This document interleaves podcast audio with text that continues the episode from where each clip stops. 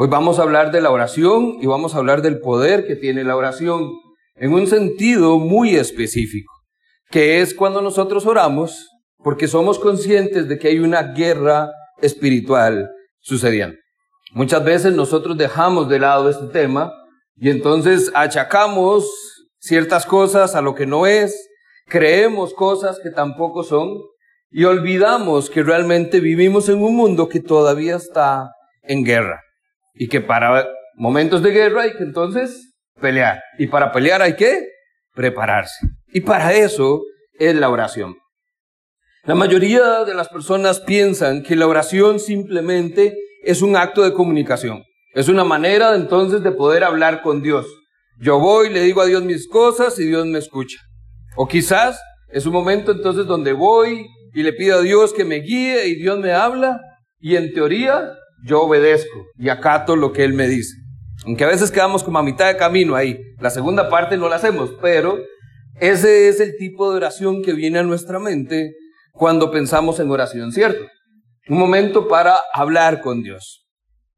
Lo cierto es que muchas veces ese tiempo entonces de comunicación se reduce nada más a unos cuantos minutos de nosotros pedir un montón de cosas, de quejarnos de otro montón de cosas y no deja ni siquiera un tiempo extra para que Dios pueda hablar a nuestra vida. No hay tiempo para esperar una respuesta. Y ahí es donde comenzamos a ver que todo esto se nos pierde. La pregunta que yo le hago es, ¿qué pasaría entonces si usted deja de ver la oración como un tiempo para hablar con Dios y comienza más bien a verlo como un tiempo donde usted puede aprender a depender de Dios? ¿A qué me refiero? Fuimos creados para depender de Dios. Y si no lo sabía, quiero contárselo muy puntualmente. Usted fue creado o creada para depender de Dios. Por eso es que tenemos tanto conflicto en este mundo, porque el orgullo del corazón humano hace que nosotros digamos, yo puedo solo, no necesito a nadie, yo puedo salir adelante, no importa lo que me pase, yo puedo con lo que se venga. Hasta que nos damos cuenta que eso no es así, que nos llevamos un buen golpe y tenemos que venir entonces diciendo a Dios, perdón, yo creí que podía, pero realmente reconozco que no puedo, te necesito, sin ti no puedo. El tiempo de oración, entonces, quisiera plantearlo hoy desde un punto de vista donde es una de las maneras que creo que podemos entonces reconocer que fuimos creados para depender de Dios y además demostrarlo. No solo entonces que se quede como un concepto teórico, sino que realmente podamos experimentar esa dependencia de nuestro Señor. Nosotros con mucha frecuencia, creo más de la necesaria, olvidamos que el enemigo existe que estamos realmente entonces conscientes de una lucha espiritual que batallamos quizás de forma diaria, donde nosotros ignoramos las maquinaciones malignas que hay del enemigo. Recuerde lo que dice Pedro, primera Pedro 5, versos 8 y 9. Estén alerta, cuídense del gran enemigo el diablo, porque anda las hecho como un... Usted lo conoce.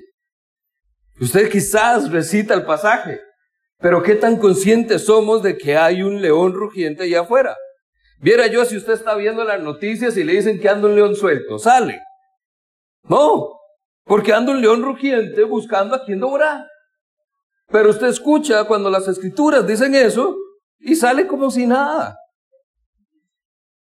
El tema es que no somos conscientes de que el peligro es real. Hay un enemigo, libramos una batalla, y familia, necesitamos entonces prepararnos para esa batalla.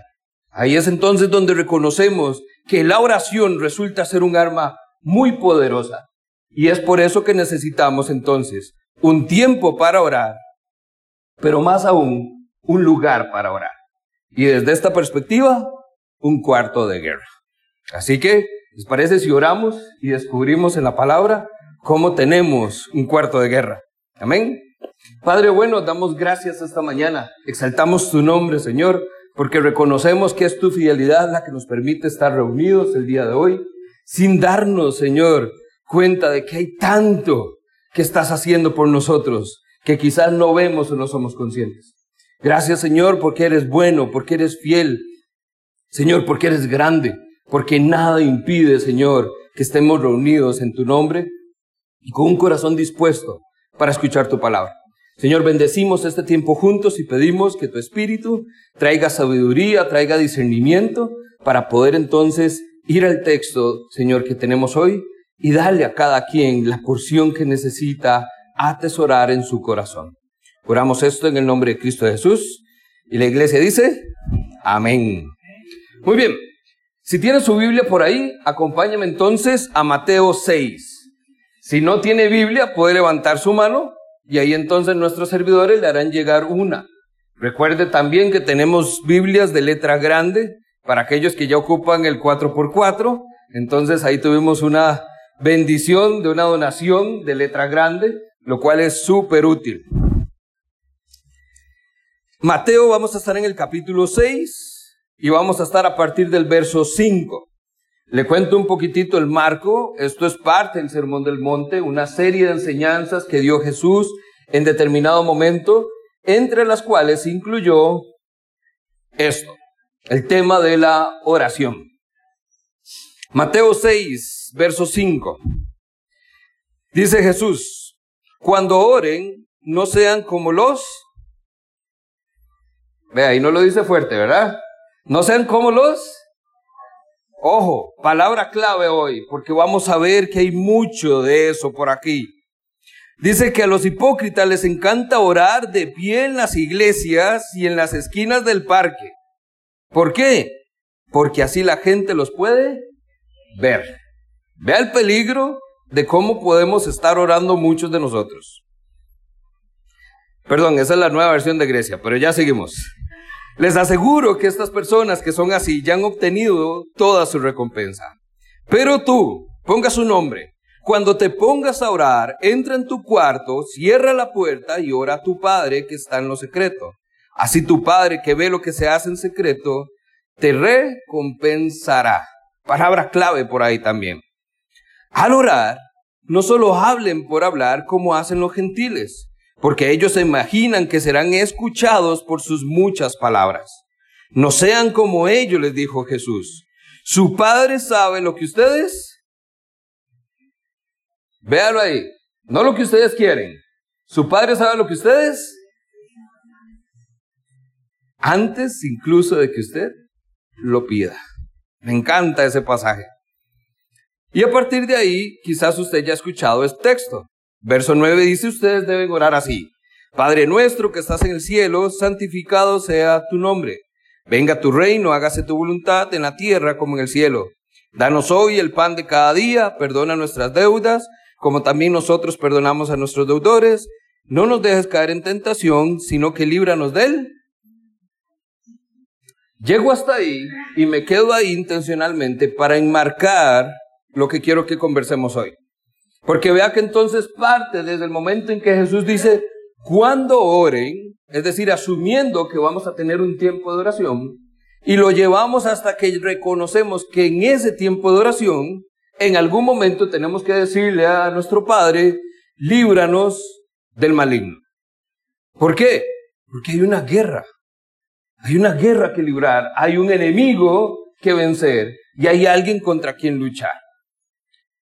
Y Jesús nos enseña hoy que debemos entonces pedir que nos libren de este enemigo. Desarrollo un poquitito. Dice el verso 5, ¿cuándo oren? Lo cual sería la primera pregunta. ¿Usted ora tradicionalmente? ¿Tiene usted un tiempo de oración? Porque entonces ahí Jesús, cuando comienza esta enseñanza, está asumiendo que hay un tiempo específico de oración. Dice que cuando oren no sean como los hipócritas. Interesante que Jesús entonces, antes de hablar de la oración, inmediatamente dice cómo no tienen que ser, cómo no tienen que orar. Se repite también en el verso 7, cuando dice cuando te pongas a orar, verso 6, perdón, verso 7, cuando te pongas a orar, y dice inmediatamente, no hagas esto, no hagas esto, no seas como ellos, no seas como los hipócritas. ¿A qué se refiere Jesús ahí? Porque eso tiene nombre y apellido. Jesús simplemente volvió a ver a alguien cuando lo dijo. Esos son los fariseos, los maestros de la ley. Dice Lucas 18:10, narra una historia donde entonces dos hombres fueron a orar a la sinagoga. Eh, estando, perdón, en el templo, estos dos hombres son un maestro de la ley, un fariseo, y un recaudador de impuestos. Dice que entonces el maestro de la ley sube, comienza a orar y ora así. Padre, te doy gracias porque yo no soy como uno como estos.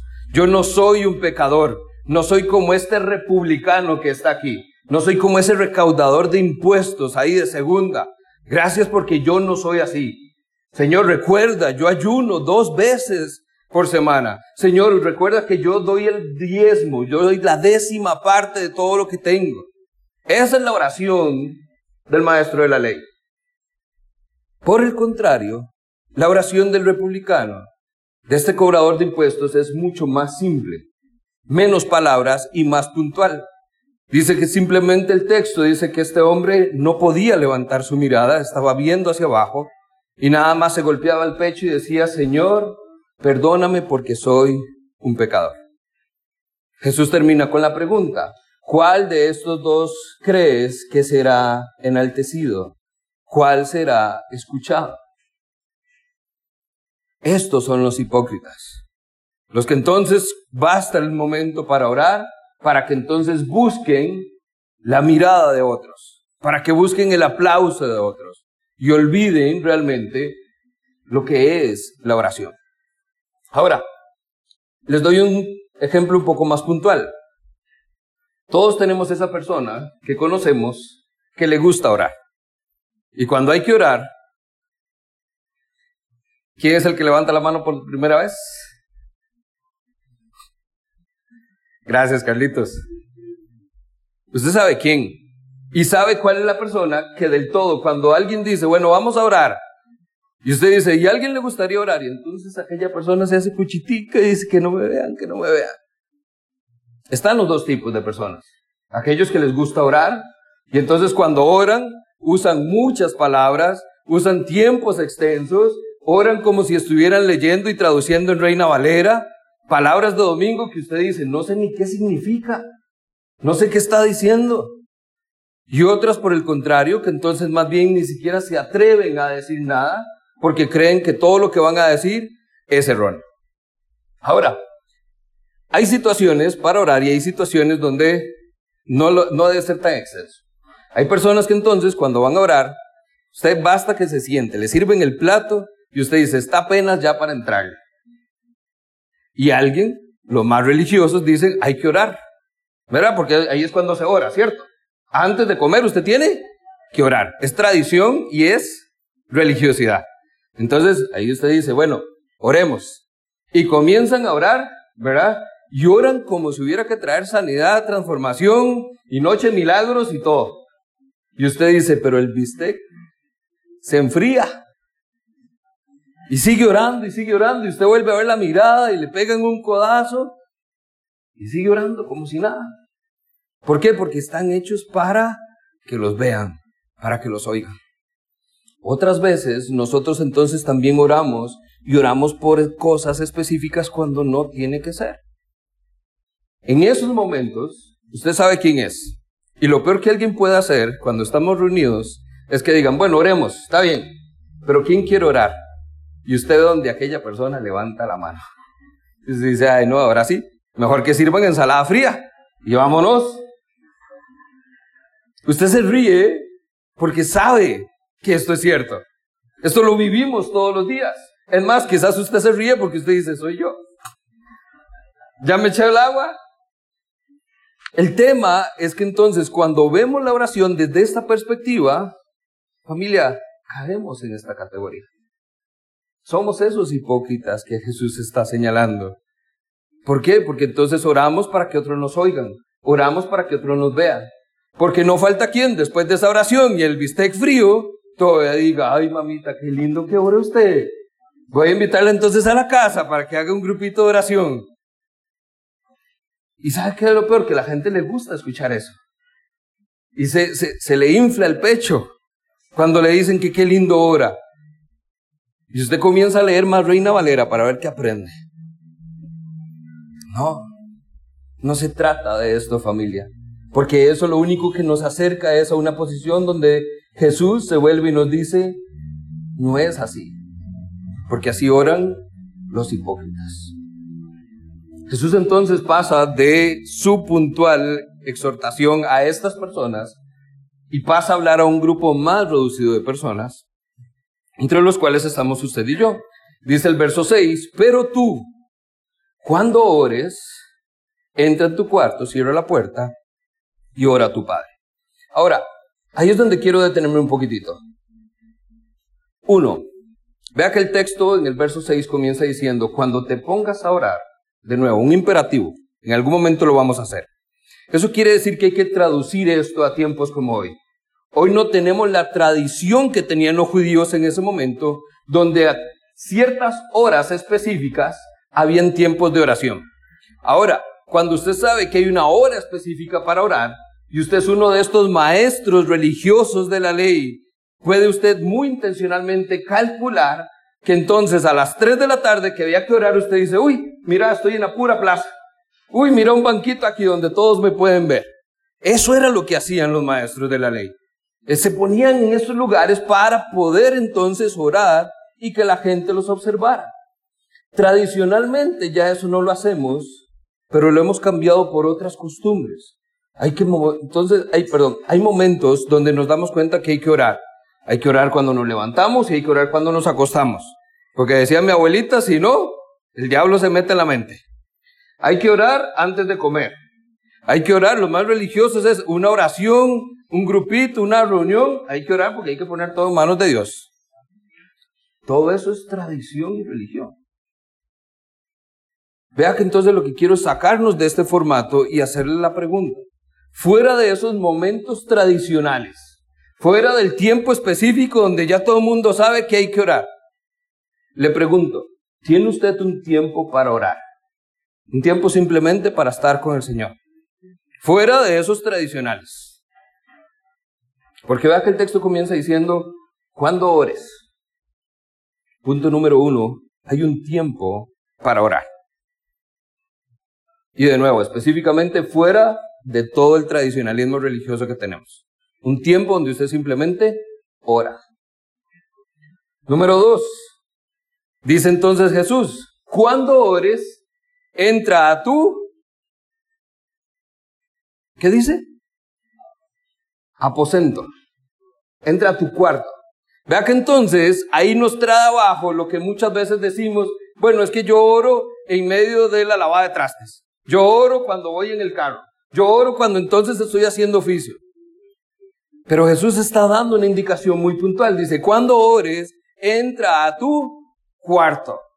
Entra a un aposento. Nos habla entonces de un lugar privado, un lugar especial. No es cualquier lugar, porque cualquier lugar no es un lugar especial. La idea de un lugar privado es que entonces no podamos impresionar a nadie. Si usted va a impresionar a alguien por sus palabras, ¿a quién va a ser? a Dios. Si alguien lo va a ver orar, es Dios. Si alguien va a reconocer que usted de verdad está entregando alma, cuerpo y corazón en su oración, es Dios. No como los hipócritas que les gusta que los vean, que los escuchen y que les digan que qué bonito que ahora. En el cuarto es donde sucede esto. Dice que entonces, por si fuera poco, dice, entre al cuarto y cierre la puerta. Eso habla que entonces usted entra y cierra la puerta detrás suyo. Esto entonces nos quita el tiempo de, no dice el texto, entra a tu cuarto, llama a tu esposa y oren juntos. No dice, entre a su cuarto, tráigase a todos los chiquillos, dígales, vamos a orar. No dice, entre a tu cuarto, llame a todos sus amigos y haga un grupo de oración. Ahora, cuando digo esto, lo digo con mucho cuidado, porque no estamos quitando la oración con su pareja, o la oración en familia, o la oración en grupo. Pero estamos hablando que en ese tiempo de oración que Jesús está hablando, está siendo específico que es un tiempo a solas. Un tiempo suyo con el Señor. Porque dice, entra a tu cuarto, no dice vaya a la sala, entra a tu cuarto y cierra la puerta. Eso es intimidad tiempo a solas con el Señor. Cuando digo que no puede ser cualquier lugar, me refiero a esto? Hay estudios que demuestran que el, cerebro del ser humano asocia ciertos lugares con ciertas actividades. Por eso no se recomienda trabajar en la cama, porque el cerebro cuando ve la cama piensa en dormir. Oiga, y eso es ciertísimo. Usted puede estar vea, recién bañadito con los mejores deseos, pero usted se sienta en la cama, se pone la computadora en los regazos y dos minutos después está bostezando o recostándose a la almohada. ¿Cierto? Porque la cama es para dormir. La cama es para dormir, la mesa es para comer, la piscina es para nadar. Hay lugares específicos para actividades específicas. Lo cual quiere decir que entonces si hay un tiempo para orar y hay un lugar para orar, tiene que ser especial. No puede estar asociado a nada más que hagamos. Porque usted va a estar ahí, pero su mente en otro lugar. Usted va a estar ahí, pero su corazón en otro lugar. Un lugar, un tiempo. Y a eso súmele, dice el texto ahí en el verso 6, hay una razón. Dice que si entras a tu lugar, a tu cuarto, y tienes un tiempo a solas con Dios, cierra la puerta. Dice que tu Padre que está en lo secreto te va a recompensar. Eso quiere decir que hay una respuesta en la oración. Ahora, no quiere decir que ahí te van a dar todo, pero cosas van a pasar. Quizá la recompensa no es la oración respondida en dos minutos. Y no es que ya tienes trabajo de inmediato, no es que ahí le llega ya el contrato de un nuevo trabajo. Pero la recompensa puede ser paz, gozo, tranquilidad en medio de una angustia. Usted sale y usted dice, bueno, ya estoy tranquilo, se lo entregué al Señor. ¿Qué mayor recompensa que eso? Ahora, vea también algo interesante. Cuando hablamos ahora que dijeron, entra a tu aposento, la palabra que traduce a veces cuarto, la Reina Valera dice que es aposento. La palabra aposento era usada para describir un almacén donde se guardaban tesoros, las cosas valiosas. Entonces vea lo que está diciendo Jesús acá. Entre en su almacén de tesoros, cierre la puerta, quédese solo con Dios y Dios que está ahí en lo secreto te va a dar de esos tesoros. ¿Ve la perspectiva que estamos sacando acá de la oración? O sea, no es solo ir a hablar por hablar, no es escuchar por escuchar, es ir sabiendo que voy a entrar a un lugar donde está Dios, donde solo estamos Él y yo, y no salgo con las manos vacías. Algo salgo, algo me llevo. ¿Por qué? Porque dice que el Señor nos va a recompensar. Hay un tiempo, hay un lugar y hay una intención o una razón por la cual oramos. Ahora vea lo que dice el verso 7.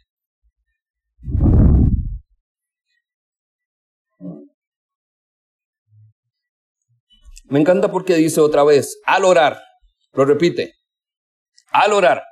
La oración es sí o sí. Hay que tener un tiempo de oración. Dice, al orar, no hablen solo por hablar como hacen los gentiles ellos se imaginan que serán escuchados por sus muchas palabras. Y el verso 8 tiene una gran advertencia. No seas como, ¿como quiénes? Como los gentiles. Porque los gentiles, ¿qué es lo que buscan? Ser escuchados por sus muchas palabras. Cuando nosotros vemos esto, nosotros entendemos entonces que hay errores comunes que encontramos al orar. El primero de ellos es que hablamos por hablar. El segundo es que usamos muchas palabras. Y ahí seguimos el texto. Trate de seguirme. Verso 8. Dice, no sean como ellos porque su padre sabe lo que ustedes. Normalmente usted ora por lo que necesita o le pide a Dios lo que quiere. ¿Se da cuenta la diferencia? Nuestros tiempos de oración es Dios, vea, necesito que me ayude con mi hijo, ayúdeme con lo de la casita, vea que no estoy llegando a la quincena, necesito más plata, necesito trabajo nuevo, necesito que cambie mi marido, necesito que haga un montón de cosas. Usted pide lo que quiere, pero rara vez lo que necesita. Sigo ahí un poquito más rápido, nada más, versos 9 en adelante. Padre nuestro, nosotros no oramos a un Padre, oramos a un ser que sabemos que es proveedor y nos da lo que queremos. No preguntamos a Dios su voluntad, sino que imponemos la nuestra. No pedimos pan, exigimos que nos llene la despensa. No pedimos perdón, sino que nos quejamos de los que nos tratan mal. No perdonamos a otros, le pedimos a Dios que haga justicia. No pedimos fuerza para resistir la tentación, sino que justificamos una y otra vez nuestras malas acciones. ¿Se da cuenta cómo entonces estos errores comunes van totalmente contrarios a lo que Jesús enseñó cuando sus discípulos le dijeron, Señor, enséñanos ahora? Totalmente equivocados. ¿Qué es lo que tenemos que hacer? Evitar estos errores. Ahí es entonces donde usted se pregunta, ¿por qué es que Dios no oye mis oraciones? Tengo tres meses de estarle diciendo lo mismo y Dios no responde. Bueno, no es que Dios no oiga sus oraciones. Es que lo que usted está haciendo o diciendo no es una oración. No se parece a una oración. No está alineado dentro del marco de lo que es un tiempo de oración. Entonces, no es que Dios no le responda, es que Dios no entiende qué es lo que se está haciendo. Aquellos que tenemos hijos pequeñitos todavía, ¿qué es lo que ve Dios? Es el capricho, es el berrinche. Son un montón de niñitos malcriados simplemente. Dios, ¿por qué a mí? Dios, ¿por qué me tocó esto? Dios, ve el carro, ya no funciona. Dios, es que mi jefe, mi trabajo, ya estoy harto. Dios, cambia. Pura queja. Pura queja y berrinche. Entonces no es que Dios no oiga, claro que Dios nos está oyendo. Pero lo que Dios está diciendo es que tus palabras no están alineadas a tu corazón. Y tu corazón no está alineado a su voluntad. Entonces Dios no puede responder algo que no es ni siquiera oración. De ahí me, quedo entonces con el verso 8. Dice que nuestro Padre sabe lo que necesitamos. De ahí es donde estoy sacando el concepto de que fuimos creados para depender de Dios. Porque si mi Padre sabe lo que necesito, quiere decir que yo no necesito preocuparme de nada.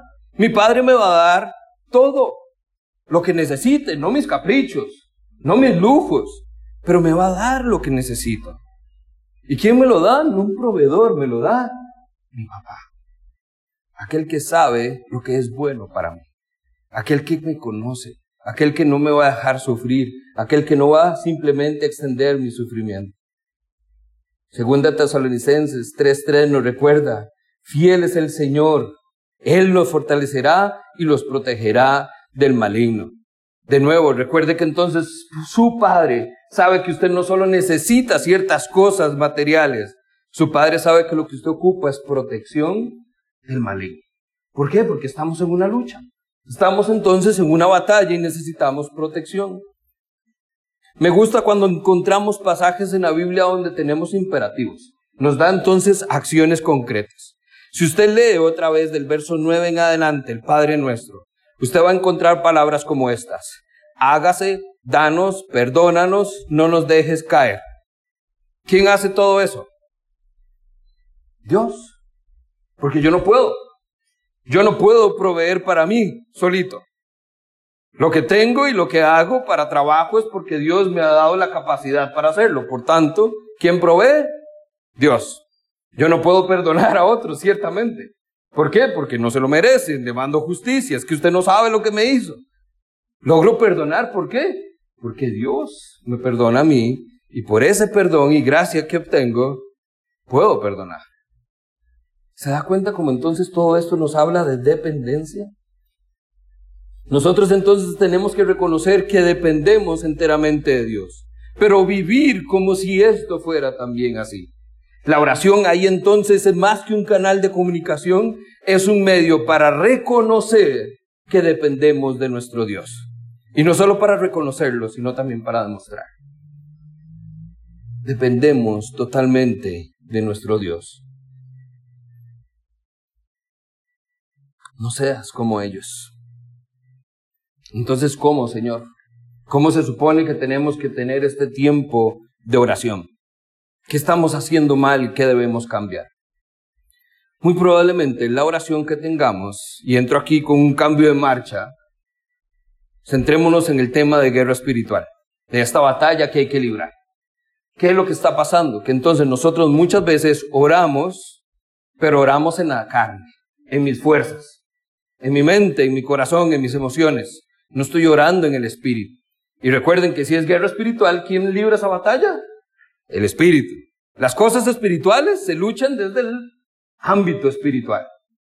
Si yo no alineo estas verdades y estas realidades, no va a funcionar. Yo puedo orar en la carne y no estoy cambiando la parte espiritual. Por eso es importante. Pablo nos escribe en Efesios 6, 18. Oren en el Espíritu. Y vea la, la exhortación que hace Pablo. Oren en el Espíritu en todo momento. Oren con peticiones y ruegos. Manténganse alerta y perseveren en oración por todos los santos. Es decir, por todos ustedes. Por todos nosotros. Porque los santos son los que Dios ha escogido y apartado para sí. Oren perseveren. De nuevo, me encantan los versos que nos dan acción. Oren en el Espíritu, oren en todo momento, oren con peticiones, oren con ruegos, manténganse alerta, perseveren. Perseveren en la oración. Ahí es entonces donde muchos quedamos cortos. Yo se los he dicho, la oración no es mi fuerte. Y por eso es que Dios me pega duro cuando tenemos que hablar de temas como estos. Perseveren en la oración. O sea, me, con costos logro hacer la de la mañana y la de los tiempos de comida, y a veces alguien la suelta ya cuando uno tiene el bocado adentro. Porque no podemos, no perseveramos en la oración. La mayoría reacciona, uy, sí, cierto, hay que orar. La exhortación es perseveren en la oración. ¿Por qué? ¿Por qué orar en el Espíritu? ¿Por qué mantenernos alerta? ¿Por qué debemos entonces orar en todo momento? Porque en el momento en que usted deje de hacerlo, el enemigo que está al acecho como un león rugiente entra, devora y destruye. Es así de simple. En el momento en que usted baje la guardia, todo se viene abajo. El soldado que va a la batalla no se preocupa solo por su propia seguridad. El soldado va como parte de un batallón, como parte de un equipo y como parte de un ejército. Pues esa es la parte que nos une hoy a nosotros.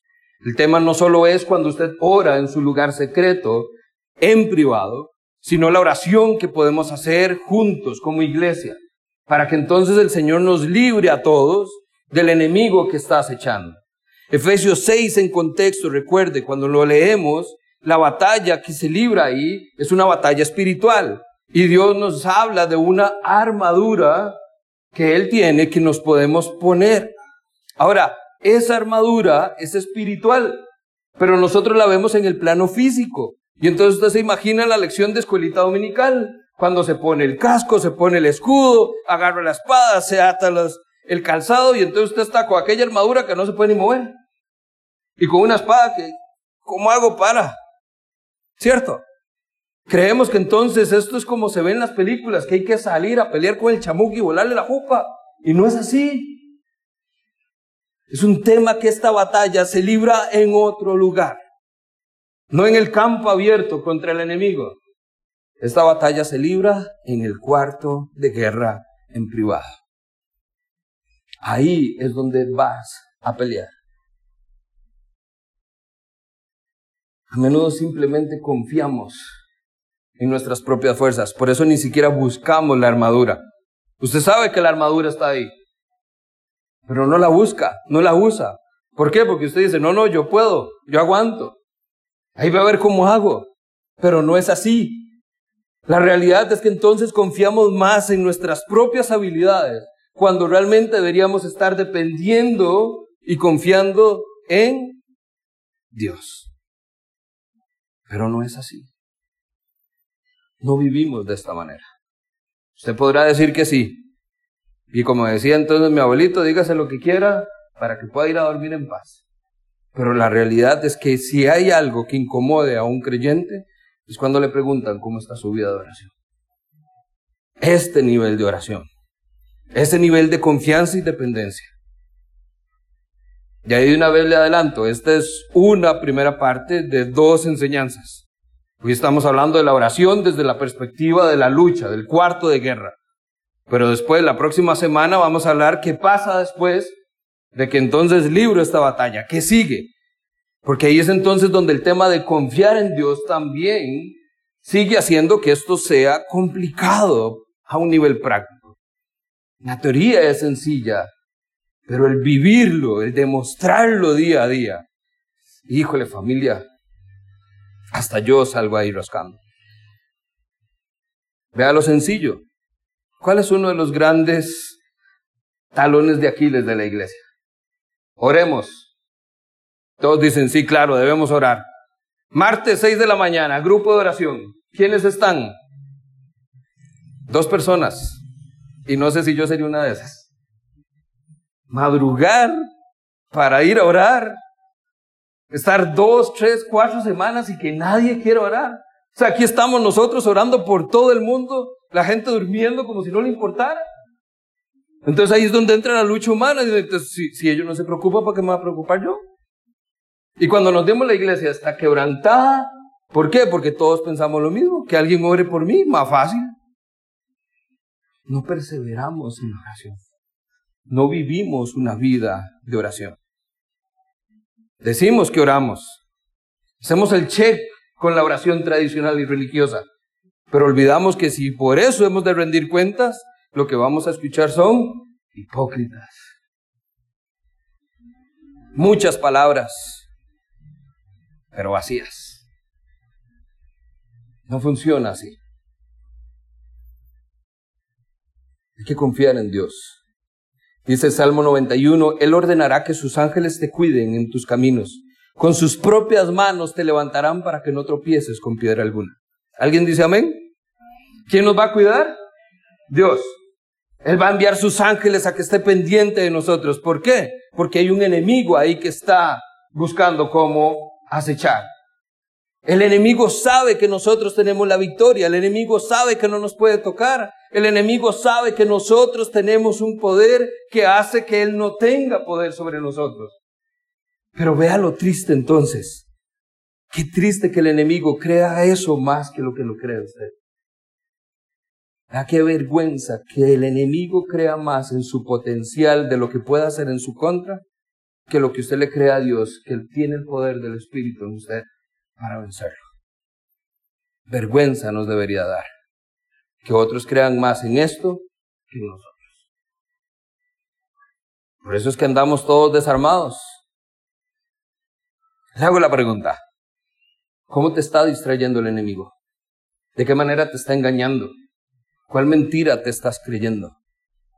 ¿Cuál es el área de tu vida en que estás viendo que Satanás está obrando para destruirte y no sabes cómo hacer algo al respecto? Eso es batalla espiritual. No estoy hablando de enfrentarnos al cachudo en una batalla épica. Estoy hablando de cuando estás viendo que las cosas están mal y no sabes cómo reaccionar. Ojo al énfasis acá. Y con eso termino. Esto es un tema práctico. Eso es un tema de reconocer cuál es la realidad en que vivimos. No se trata entonces de salir a enfrentar al diablo, sino de entrar a tu cuarto de guerra y someterte a Dios. Esto es lo que hace toda la diferencia. La pelea no necesariamente empieza cuando nos enfrentamos al enemigo. La pelea va a empezar cuando te enfrentas a ti mismo.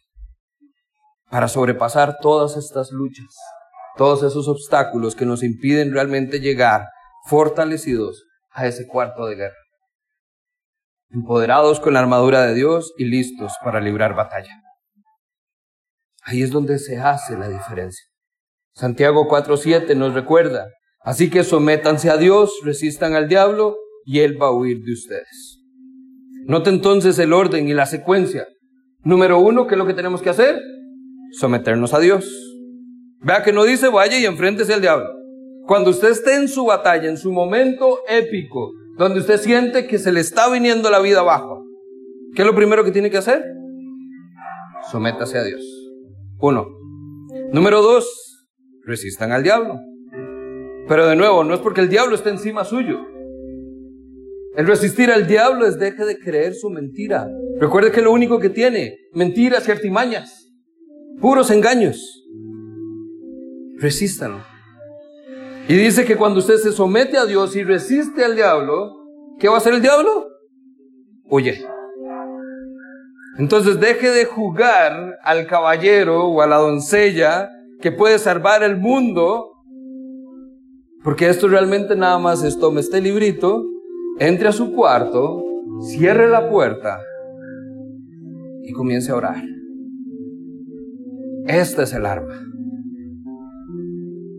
Y el diablo huye de usted. Huye como un gran cobarde que es.